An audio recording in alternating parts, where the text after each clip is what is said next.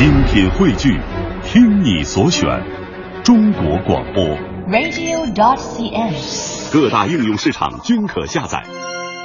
那些年，记录中国人的情感春秋。大家好，我是小婷。大家好，我是林瑞。一九八零年代，随着传呼机的流行，寻呼小姐也成为了当时的热门职业。她们工作体面，收入可观，曾经是许多年轻人羡慕的对象。当然，那些光鲜的背后也有着各种不为人知的辛酸。那些年五一特别节目《八十年代新职业》，今天晚上我们一起来了解八十年代寻呼台的工作。为大家介绍一下今晚做客直播间的嘉宾毛朝芬，毛姐。呃，毛姐是八十年代在寻呼台工作哈。您好，毛姐。哎，你好。嗯，可以离话筒再近一点啊。啊，大家好。嗯，也跟大家再介绍一下我们的互动方式。您可以在新浪微博检索“经济之声那些年”或者艾特主持人小婷，艾特 DJ 林睿。你也可以在微信公众平台上搜索“那些年”三个字找到我们，来跟我们分享一下，您还记不记得当年自己的呼机号码，或者是您使用呼机那些非常有意思的故事？嗯，这个号码啊，可能很多人都。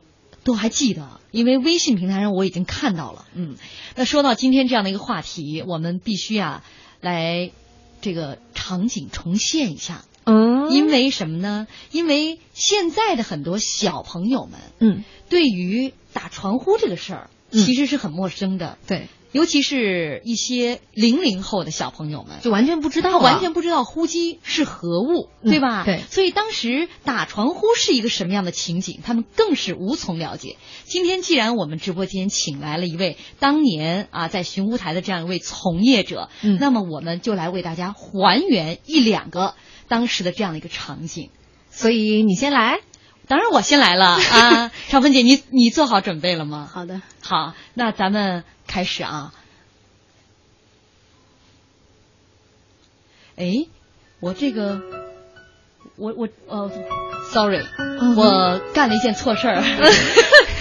没关系，这个一呃情景重现，我们都有点紧张，这毕竟是三十多年前的事儿了，有点业务不熟练。我忘了打电话了，你知道吗？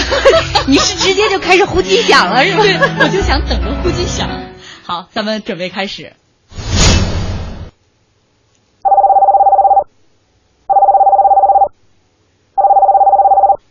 您好，华讯六十号为您服务。呃，你好，我想传呼一下幺六八六六八八。您贵姓？我免贵姓朱，请您留言。呃，我留言啊，呃，娃他爸出差了，娃的上学，我是天天在家没事干。王婶说，叶个他们几个去你家吃洋芋擦擦了。哎呀，说那个洋芋可具劲儿了。搁这平时憨咧咧的，可出不出那具劲儿的洋芋。哎，这个女娃娃，你就问下她啊，我晴天晚上可你家行吧？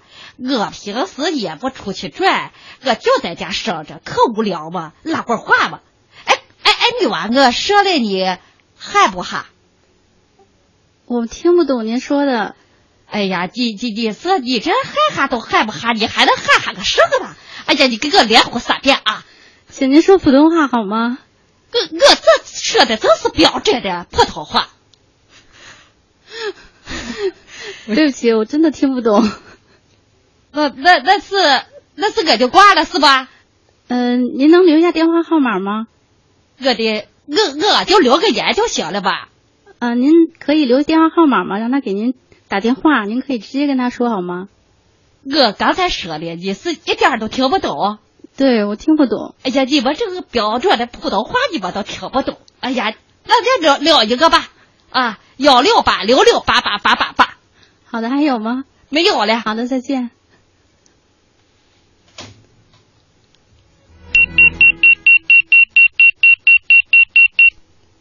哎呀，已经来信息了，我们来看一看。这个信息上打的是什么样的内容？来，超芬姐跟我们来讲一下。嗯、呃，就是说让您那个呃，您的爱人呼呼您啊，让您回家那个回电话，有事找您。我以为让您回家吃洋芋擦擦，听不懂是吧？那我跟您跟大家也来翻译一下吧。那个就是今天晚上去你们家吃土豆聊天行不？就说了这么多，这肯定是您在当时做寻呼台小姐的时候，会有很多遇到这样的情况，就很多方言您是听不懂。但我觉得潮芬姐其实很机智啊，就是你给我个电话吧，你直接给她打电话，这样你们沟通更直接。但是潮芬姐，你刚才跟我有点笑场的感觉，对吧？你要在真的，你演的太像了，真的 这样哈，呃，就是实际工作当中他们会是什么样？因为毕竟在直播间嘛，尤其又是还原二十多年前的这样的一个场景，可能都有一些陌生了啊。咱们再来一一小段，还是 这段我来？行嘞，咱们再来一段。潮芬姐，你做好准备啊。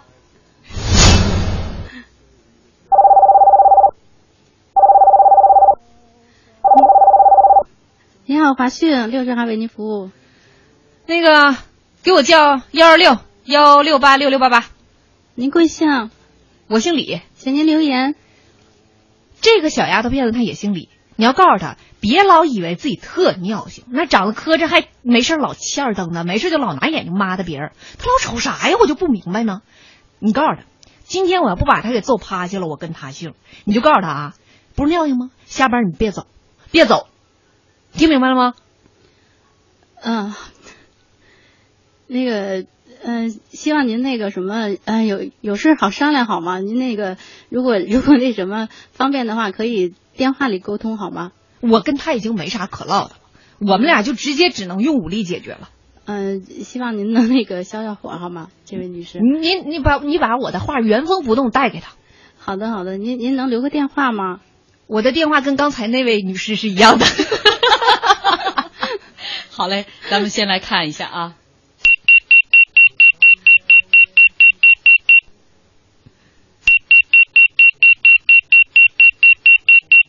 呼机响了啊，咱们来看看朝芬姐这次打的是什么内容。嗯，像这这样的信息我们不会打的，我们只会跟他说 回个电话，因为这个不太健康的语言我们不会传送出去的。这不就是下班别走，等着挨揍。这句话有点威胁性的，就绝对不可能发出去的。对，我们会对人家说，您那个违反了《首都市民文明公约》，嗯，不能发。您刚才为什么不不威胁他一下，说您违反了这公约？我觉得这位女士当时很生气，我觉得不能火上加油了啊。我们两个今天开场的这两小段，基本上把当时两个相对极端的嗯一些用户哈，在打传呼时的一些情况展示了出来。但其实呢，当年的传呼小姐可能面对的情况更多种多样、更复杂。没错，咱们在广告之后也会为大家来一一道来当年这个传呼台的小姐她们工作的。方方面面，大家都说了，我的陕西话很搞笑。你知道，为了这段陕西话，我刚才这个鼠标都拿错了，所以那个音效迟迟不出来。没事，你的这一段搞笑的陕西话已经把你的错误全部弥补了。真的，嗯，就是大家都没听明白是吧？一会儿可以让他再翻译一下啊。我们先接一段广告，欢迎大家继续锁定收听中央人民广播电台经济之声《那些年》。本周《那些年》，我们。呃，那些年五一特别节目，八十年代新职业。今天晚上我们一起来了解八十年代寻呼台的工作。也欢迎您在新浪微博检索“经济之声那些年”或者艾特主持人小婷艾特 DJ 林睿，也可以在微信公众平台寻找我们的账号，搜索“那些年”三个字就可以了。来说一说，你还记得当年你的？传呼号码吗？嗯，包括跟这个使用传呼的那些非常有意思的故事，大家千万不要忘了我们的互动问题，这是关键。对，现在大家 都在讨论洋芋擦擦是个什么东西，还有人在说说我的陕西话说的还是挺地道的哈，就是嗓门低了点儿，我这嗓门再敢高上去，那不把传呼小姐给吓哈了。这样都已经吓哈了。对，呃，朝芬姐刚才说她完全没有做好心理准备，她在工作当中也从来没听到过像我这么浓重的方言。你这纯属是来捣乱的。对，人家一般的都是说那种虽然带着口音的普通话，也没有说地方言的很少。啊，就是我这么标准的普通话，你从来没有听过 是吧？没有。大家不要再讨论洋芋擦擦是个什么东西，也不要讨论。啊，凌睿的东北话和恒哥的陕北话，他们都说凌睿好霸气啊。其实今天小婷姐在布置这个作业的时候，我在想，人生若有新体验，你不要拒绝他，因为我其实，在上学的时候从来没有过这样的体验，就是特别大嗓门的去跟谁说话，嗯，还还蛮爽的，是吧？加入那些年，给你不一样的人生哦。嗯哼，好，咱们言归正传，来说一说曾经那些年传呼台的工作。嗯，呃，要说到传呼机，一九八三年，上海是。第一家成立了这个传呼台哈，嗯，呃，这算是一个新鲜事物。那个时候呢，拥有一台呼机绝对是身份和地位的一个象征，所以那个时候进传呼台当一个传呼小姐也是让大家很羡慕的一份工作。所以想问一问朝芬姐，你当时是出于一个你自己就是很向往的一份这样的一份工作呢，还是一个什么机缘巧合进入到这个行业当中来？嗯，应该是机缘巧合吧，就是去那个。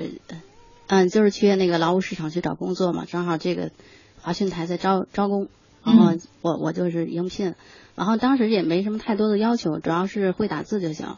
我当时也是从事的就是五五笔的这个，原来是一个那个出版社做这个编辑工作的，所以我就打得很快，所以我非常容易的进了这个台了。哎呦，您那会儿多大呀？我二十岁。哎呀，花季的少女。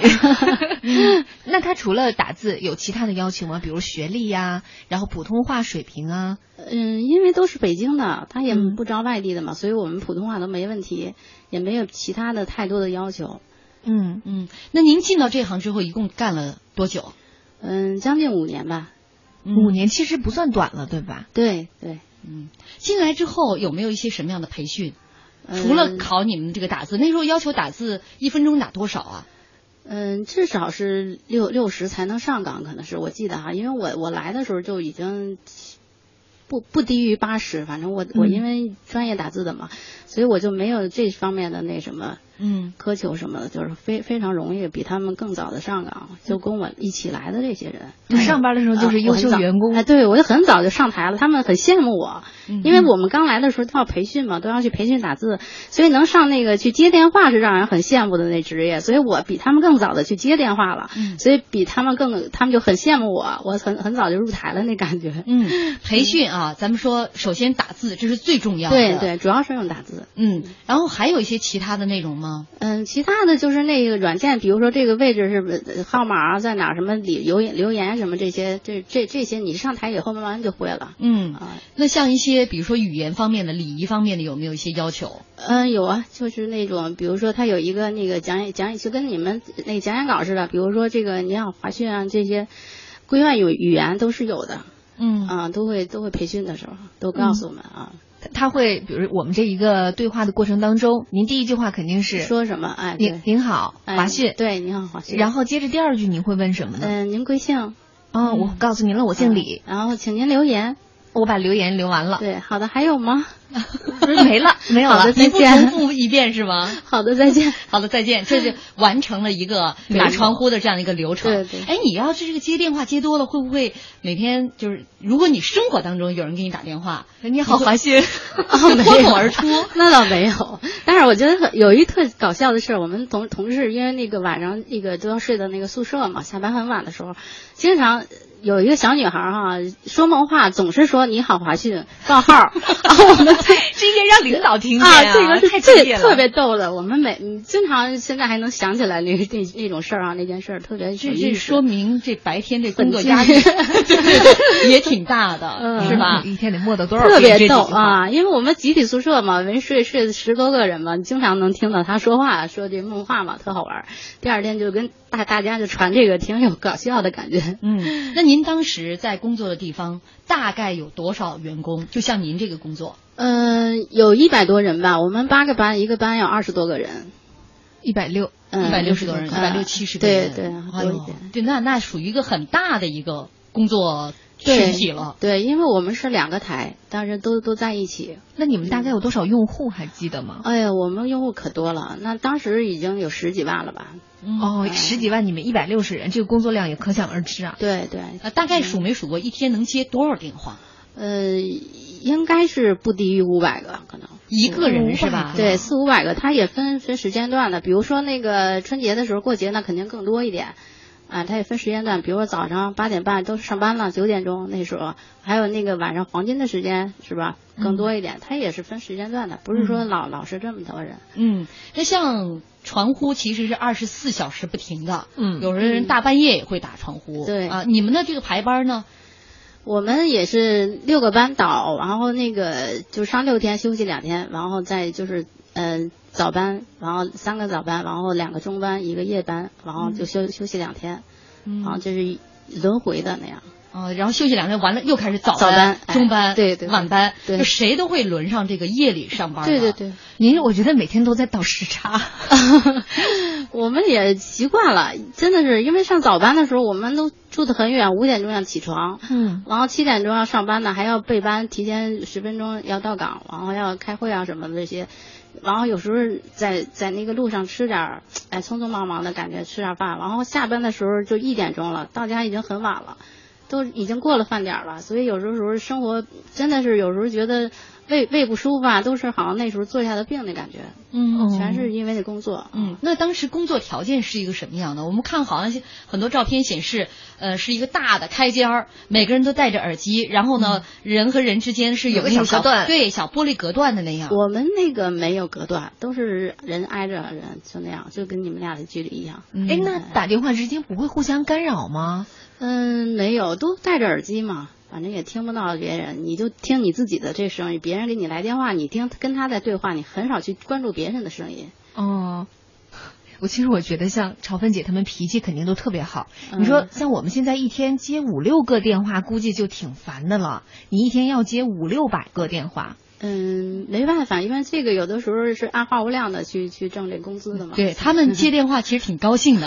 对，哦接接的越多越好。你接个电话能有多少钱啊？这算工作量是吧？对，不能说按一个算多少钱，不是那么算的。嗯，有基本工资是吧？对，基本工资，比如说他有一个档次档档次一个档，比如说嗯你你这个月接了一万是多少钱，啊八千是多少钱那样的，哦不一样的。首先有一个基础量，就是哎你接够这一个月，对你接够八千或一万。对有一个底数，比如说是六百，然后嗯在这基础上你完成了多少，然后再有一点奖金啊什么这些。嗯，那那这样的话，我明白了，差不多是多接一个电话，再完成一定基础量。我完成这个月，比如说我是一万，一万个电话，那在这个基础上，每多接一个电话，可能就会多一份收入了。啊，有有可能你差那一个电话就少上那个档次了，所以就多努力的再多接电话。所以你特别讨厌像我那样的合作，对对吧？那样那样的诱惑，我是一个电话一个电话就是没有完。我给你一首歌的时间，你跟朝芬姐检讨一下。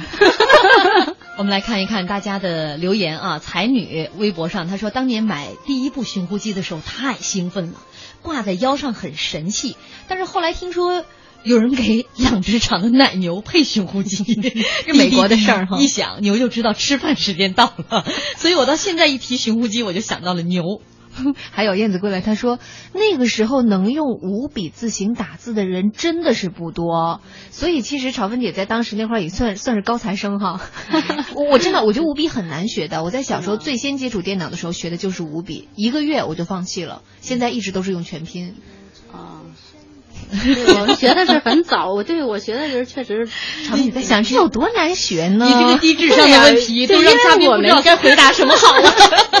因为我特别记得我背那个字根就在公交车上一路上就会背了，非常也是年轻，可能背东西很快嘛。人人家回回答完了之后，我更觉得评论你都不知道该怎么回答嘉宾的问题了。呃，这位研磨先生说，当年寻呼台小姐就是现在移动客服的前身呢。说你们之前那对话太有画面感了，那就是我的亲身经历。我上大学前普通话也说的不好，一半儿武汉话，一半儿普通话来跟客服聊，半猜半蒙，算明白我说的啥了。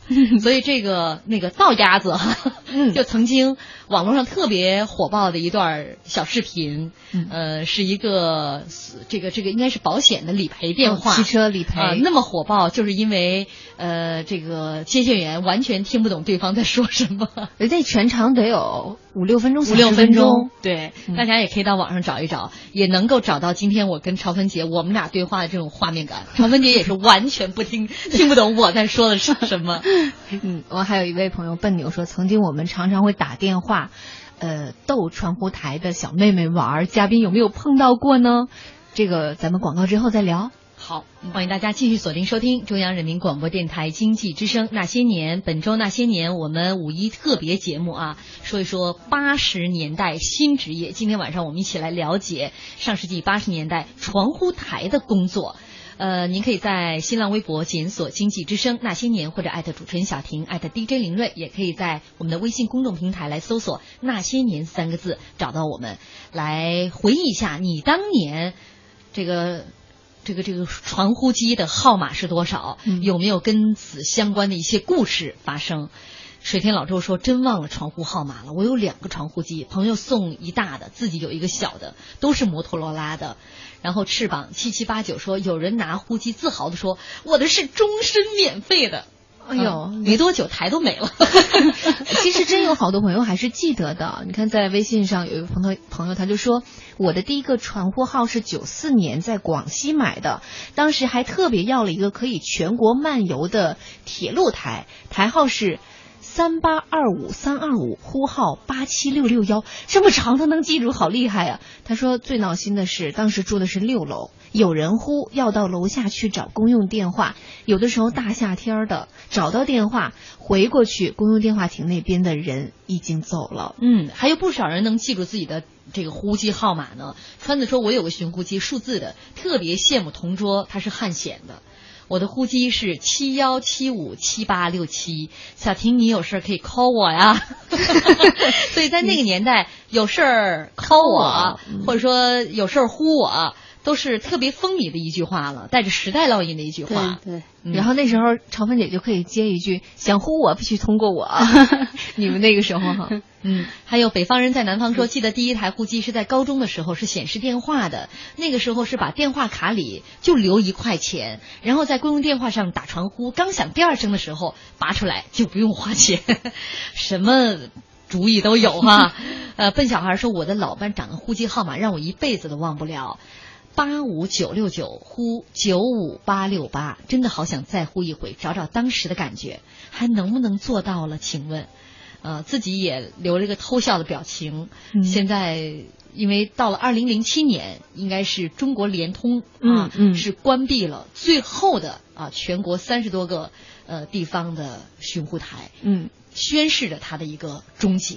嗯，其实好多朋友还在回忆，就是虽然他现在已经退出了历史舞台，但是当年其实还有很多很美好的回忆。比如说那个时候我们愿意给传呼台打电话，其实这个传呼台的工作人员声音都非常甜美，听他们说几句话也是件特别开心的事情。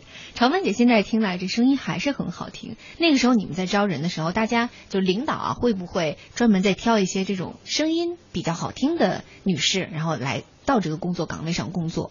嗯，应该是吧，但是好像我感觉我那时候好像到那种环境自然就会变声了，感觉。我听到好像是用那种假声，是吧？也是为了保护嗓子。我我们说好像是咪调，哆来咪，哦，就是跟你们培训一样对。那些年记录中国人的情感春秋，小喇叭开始广播啦，哒哒滴哒哒，就到我们俩这儿就变成童声了。那生活当中你要接电话，会不会就把工作当中那种声音带出来？嗯，不会的，因为不会吗？我们生活中就跟自己的人嘛，就很那个随便，就不会。那你们切换好厉害呀！对呀，对，你六七个小时都得用这样的一个声音说话，你一戴上那个耳麦就自然而然。对，因为听到这声音，好像自自然而然的就会那样。您能再模仿一下那个咪音吗？嗯，您好，黄先生，您贵姓？请您留言。哎，真的是气声哎！不，这样一天下来会起到保护嗓子的作用吗？嗯，好像也就是习惯了，不觉得那个什么。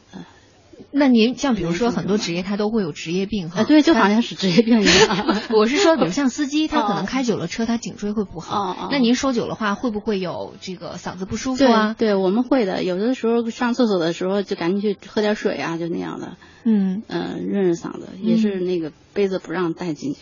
哦，你们还那么严格，跟我们直播间的要求是一样一样的。嗯，呃，说到这儿呢，我这手上哈有一本叫做《北京华讯集团寻呼员手册》。底下写着一九九六年十月，应该是那个时候印制的啊。这是今天朝芬姐带来的她的一个保存的老物件了。这真的是您当时身边的这些姐妹们 嗯很惊讶吧？您竟然还保留着它。那时候是人手一本儿，人手一本，对这个是你们入职的时候就发下来的，相当于工作手册。对对，我我来给大家简单的说一说这本小手册里面都有一些什么样的内容啊？嗯目录，呃，首先一是华讯寻呼台工作人员守则，嗯您对这个守则大概还了解吗？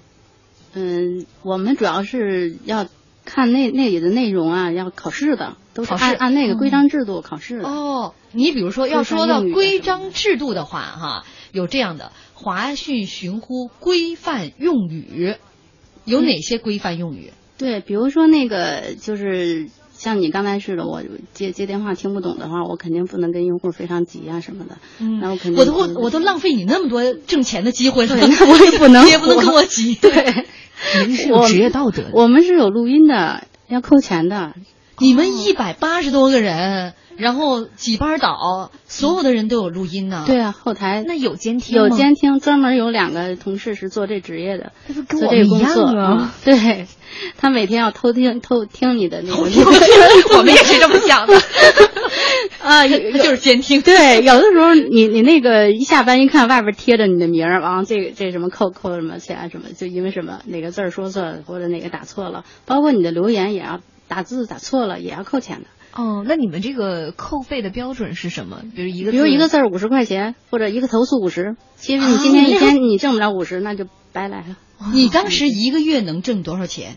一千多一点，我们刨去那个保险啊什么的，也就一千多一点。零一点，哎，其实吧，就是按照当时的收入水平来说，你们的收入是超过了，也是大学本科毕业生的。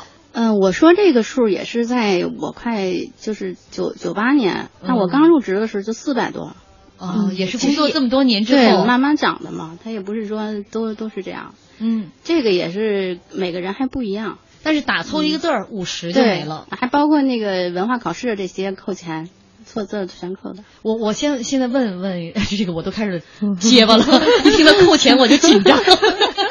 我想问一问，在你的工作流程当中，有哪些是会被扣钱的？嗯，比如说用户就投诉你，呃，就嗯就说你是多少号记住你名字了，或者记记你工号了，就说你刚才对我态度不好，或者你你刚才怎么怎么着的。他有有的人是故意的，或者有的人什么的，你然后去去查录音，你当时是不是对人家语语气生硬了？嗯，语气生硬都不行。对呀、那你那非常必须要温柔，那你要跟人说你你那个很横的就是不行的。必须是气声，说实声都不行，是吧？用真实嗓音都不行。呃，您有被投诉过吗？嗯，我还真没有呢。嗯，所以最后当到领班了吗？嗯，对，因为我们比较早呢，那个，这个好像跟人脾气性格有关系。有的小姐她就是性格就比较那种暴躁的那种，她听到那什么就很急躁了。她听到我那样的啊，对，她就很急躁，她就本能的她要发火。有的时候我们当领班的要巡查，嗯，我要听到你声音大的话，我肯定马上到你身边去提示你。哦，我们俩所以他的 他的标准就是领班站在这个所有的工作人员当中，听不见大家说话。呃，不是不是不是听不见，也能听见呀小声啊。但是你突然有一个声大的人，我们知道这个人有问题，赶快过去。嗯嗯，因为我们的音量一变就表示他情绪就对对对，哎，就是这样。因为我们的我做领班的时候，就是除了接用户的投诉以外，就是在巡查巡视，嗯，哎，在这机房里巡视，看看看别人听声音啊什么的。您干了多久之后当上领班啊？哎，我想想哈、差不多两年多吧。哦，所以这两年多的浸泡，你已经大概就是很熟悉了，啊什么样的对情况你瞄一眼儿就知道哪哪个工位可能会出现一些状况，嗯听一下就知道。主要是呃，比如说你吧，你你就是一个经常是会出现这问题的人，我们都会对你格外特别的关注，心 心头一紧。我们就知道你脾气不好，你就会对客户。乔芬姐，你往我这指，说比如我，对，比如她吧，一看就很温柔的小姑娘，她就不会那样。什么呀？哎，你现在是不是练就了这样的一一身本领呢？对，真的是，我跟你说哈，最那什么的，我们听声音，听那个用户给我们打电话的声音，啊，有的男人那个成熟男人那种魅力的声音，我们都很迷恋，有的时候啊，你就这钱我也不挣了，我多听你聊会儿。有有的时候我听听这个男人那个一听就是那种素质挺低的，什么素为攻击或者什么，就那种你都能听出声音的，能联想到这个人的什么工作样哎，对，工作环境档次，哎，一听这个人很有礼貌啊，对你说话。特别哎，谢谢你，小姐什么这样特一听就是一个办公室职员或者白领之类的，嗯，你就会从这声音就分辨他的这种档次或职业呀什么啊层次，呃，差不多也通过声音也能够大概分辨一些性格之类的。对对对，所以你就对着我说，我是那种特别火爆的，是吧？他是那种特别温柔的，他都说那种那种威胁你的话了。事实证明，传文姐是非常有眼光的。啊，咱们刚才说一种投诉是会被扣钱的，呃，还有哪种情况会被扣钱？嗯，我们还会比如说迟到，迟到，哎，对，有的时候呃，我们很很严格，迟到五分钟要扣多少钱？有的时候上了这个楼楼梯了，一看迟到了，有的小姐都不愿意来了，因为今天的工资就没了已经。哦，所以我要找个理由，找个理由打个电话啊，请病假，所以有的时候要去找假条啊这些。迟到五分钟，今天就白来了，相当于。对对，你你比如说你今天挣三十，要扣五十，那肯定就不愿意来。嗯，迟到。还有就是呃，进到这大开间，您刚才说这个很严格，不能带水，吃的呢六七个小时呢。呃，我们。一般的时候，可能会有的人偷偷的去厕所的路上去吃点东西，偷偷吃点上更衣室啊，对吧？这个原则上是没有是不能带入机房。但是你说我真正饿着肚子，胃直疼，那也没有什么，是吧？都很人性化，偷着吃点没什么。嗯，就就比如说您做领领班的时候，可能就睁一只眼闭一只眼。对，因为你没带进机房无所谓，你到外面吃一点吧，是吧？也无所谓，因为我们也有安排吃饭时间。嗯，有你们有。这个标准的这种工装吗？嗯，有白大褂，要穿白大褂啊。我们不是看都是带着什么小领结啊，就是这种。没有，不是每个台不一样的哦。你跟我们机房的这个 技术人员穿的都一样，但是我们这白大褂、蓝大褂它是有说头的，它是防静电的。哦，这样啊，嗯，你们不是哈？不是。传闻你那白大褂口袋大，可以装点零食。对我们装经常装点方便面。那当时呃，像单位也是有这个集体宿舍，对，你们下了班就住在集体宿舍里面。我们也是分班，因为在五二班的那个是晚上十点下班，所以要住的。嗯，那你们这个像当时单位管你们住宿的话，他会完全是免费的吗？对。嗯，像你们单位还有一些对当时的工作人员还有些什么福利？比如说，如果你们买呼机的话，会有优惠吗？会的。你这个财迷，我必须得了解一下。你说当时呼机多贵呀？入网费多贵呀？你们是不是都入自己的网？嗯，对，是会是会。你们是入网费是免费吗？接打免费？那后来是免费，都是免费的，只是收服务费嘛。所以台和台之间有竞争啊。嗯。那你们买呼机就机机器本身可以打个折什么的吗？对，可以打几折？有时候是便宜二三百块钱那样。啊，那还应该呃挺，我觉得对于很多人来说，二三百块钱也挺大的一个优惠的，至少一个星期工资了。对，那身边应该有不少人托你买呼机。对，我记得特别有意思，有人托我买呼机啊，我这人胆特小，我把那钱，因为当时也很贵了嘛，三千多块钱。嗯，哦，我装的左脚一只，右脚是鞋上。呃，在那个年代，你想想，我要。坐坐公交车丢了怎么办呀？我的几个月的工资还人家呀？嗯，然后那您就坐着公交车塞在鞋里边，对单位 对，我要去门市，不是我在我跟我的台是分分开的，嗯啊，就是比较远或者那个要坐车几站地的那样。嗯，那您到门市是说亮一下我的工作证？我啊不是不是，因为我我们那个台自自己的那门市都认识啊，嗯嗯，刷脸。对，靠刷脸能够帮一些亲朋好友 优惠两三百块钱，但是你想想，给人添了多大的心理负担，就是啊，真的是一路上提心吊胆的。回头没请您吃个饭什么的？没有，咱那年代啊，帮人好像也没觉得，没想过什么吃饭这事儿，都不像我俩这么不厚道，也不能告诉你的那些朋友，这钱是从鞋里带出来的。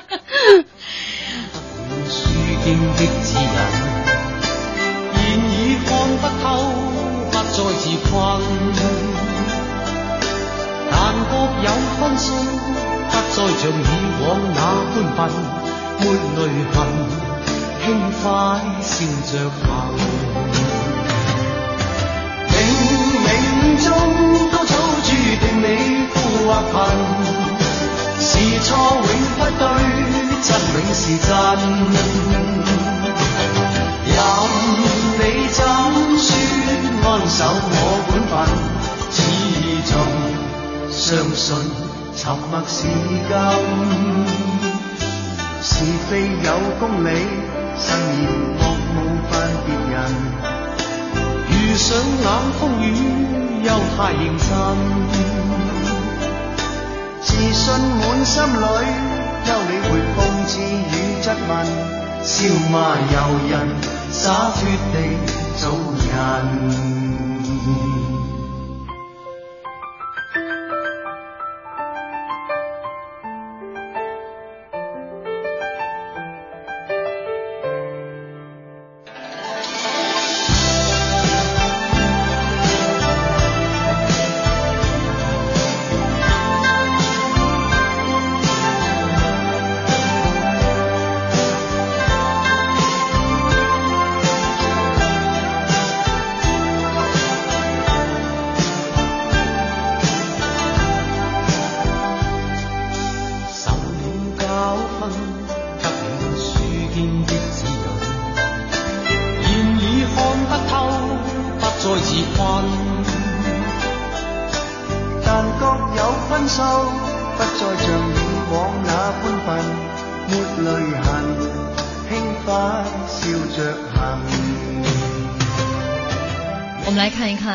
家的一些留言啊。微信上彩虹物语说，我也曾经是传呼台的一名员工，所以我听到今天节目相当亲切。嗯，上兵伐谋啊，这位听众朋友他说到了关于声音的记忆，说我刚才听到主持人和嘉宾说到这个所谓的咪音啊，你们这个呃专业工作术语工作当中所用的这个声音，说我当年就第一次听到这个声音，哎呀，让我就无法抗拒。他也是跟就是我们今天的嘉宾是一样的工作，传呼台的工作，我请他呼一个号码，他就报了他的台号和他的工作号，问我要我的这个我要呼的这个号码，我的姓、留言，就此而已。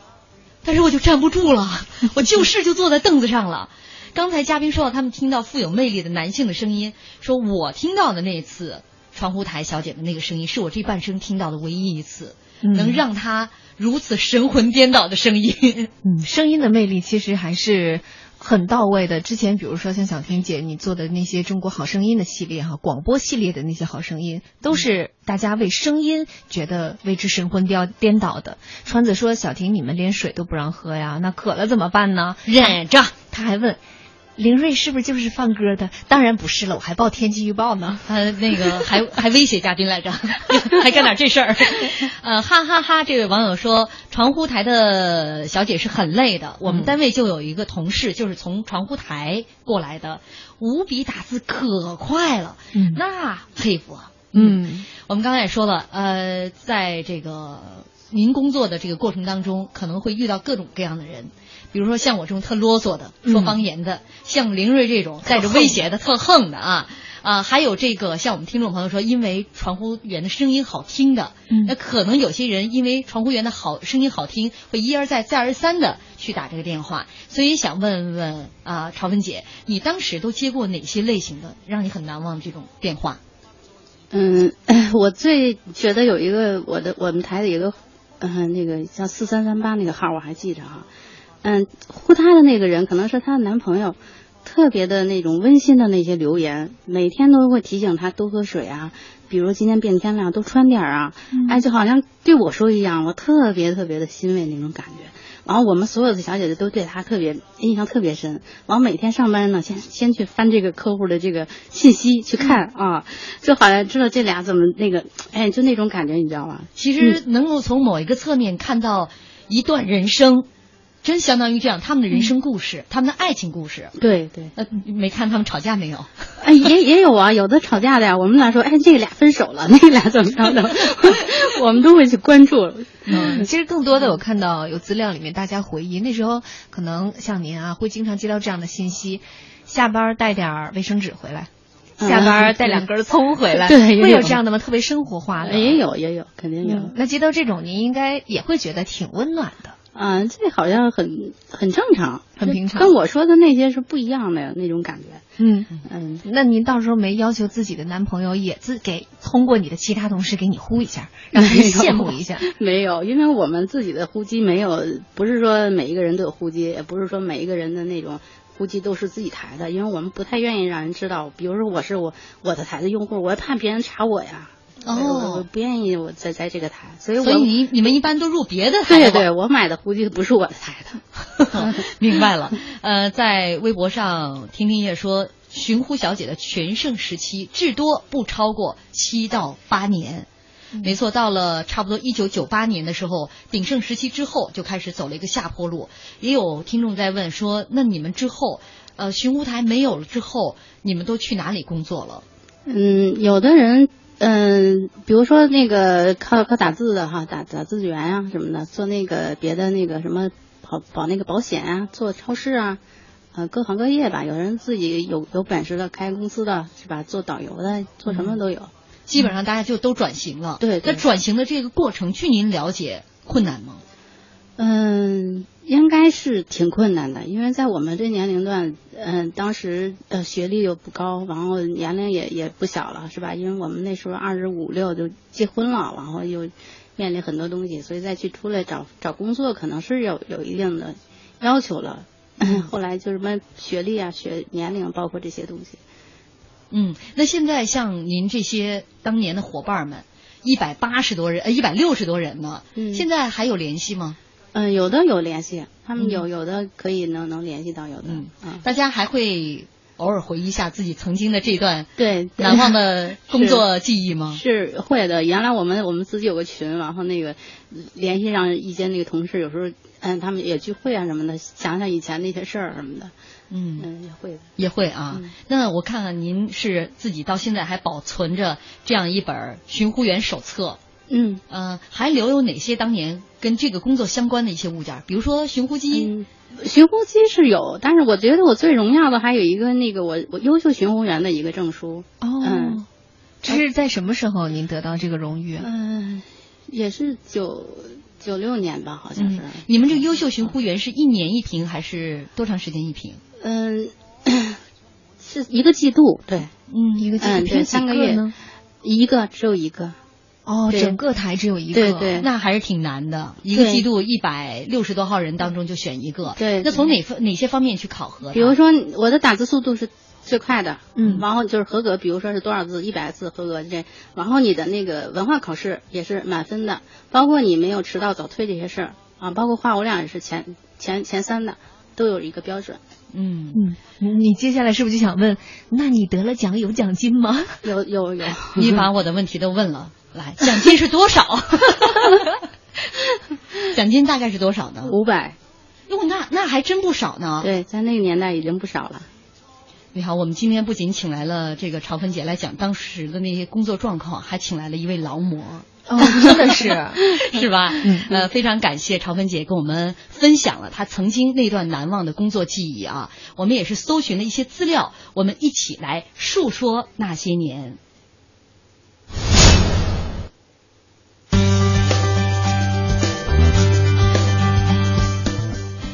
述说那些年，一九四八年，世界上第一台传呼机诞生。一九八三年，上海开通中国第一家寻呼台，中国内地第一个寻呼信号从上海华侨商店的一间盥洗室内传出。一九九零年，浪潮联合摩托罗拉推出了首台支持中文信息显示的传呼机，中国寻呼用户数量开始逐年激增。在当时，一个寻呼小姐的月薪可以达到八百块钱，堪比大学毕业生的收入水平。一九九八年，全国寻呼机用户突破六千五百四十六万，名列世界第一。二零零二年底，全国仅剩二十一家寻呼台，用户不足四十万。二零零七年三月二十二号，国内所存最大 PP 机业务运营商中国联通公司正式停止无线寻呼服务 PP 机业务。从一九八三年进入中国内地市场，到二零零七年落下帷幕，二十多年的时间，传呼机盛极一时，却也昙花一现。如今他退出了历史舞台，但对于那一代人来说，曾经拥有呼机的喜悦，以及它给生活带来的便利，都成为那个时代抹不去的记忆。When I was young, I'd listen to the radio, waiting for my favorite songs. When they played